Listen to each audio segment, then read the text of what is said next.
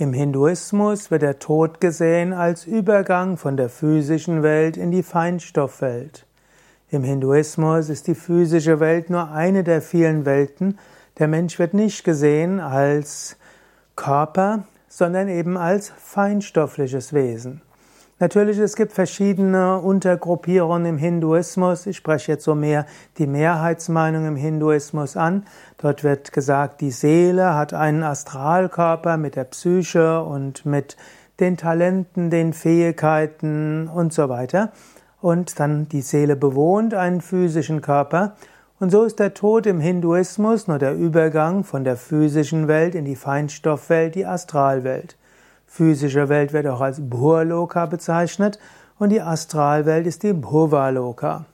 Und so ist, mindestens vom Weltanschaulichen her, für den Hindu der Tod nichts Bedrohliches. Im Gegenteil, wenn man in seinem Leben nichts wirklich Schlimmes gemacht hat, ist der Tod der Übergang in eine schönere Welt, in eine leichtere Welt.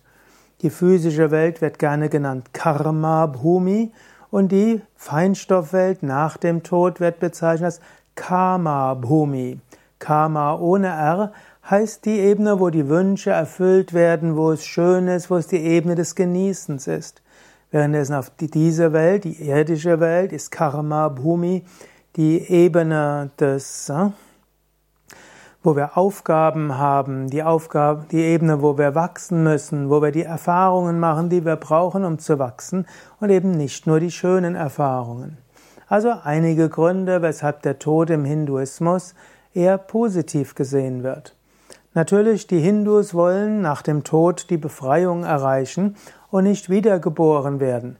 Denn du weißt nicht, wo du wiedergeboren wirst. Wenn es möglich ist, erreiche die Befreiung in diesem Leben oder spätestens nach dem Tod.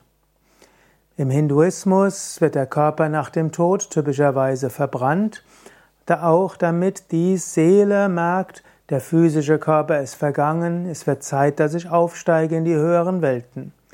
Im Hinduismus wird auch empfohlen, dass man nicht zu laut lamentiert, denn wenn man zu laut klagt, weint, lamentiert, dann wird die Seele versuchen, Kontakt mit einem aufzunehmen, um einem Trost zu schenken. Aber eigentlich sollte es umgekehrt sein.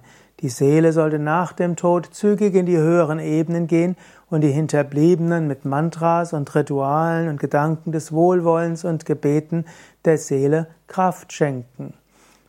Das sind einige Aspekte von Tod im Hinduismus.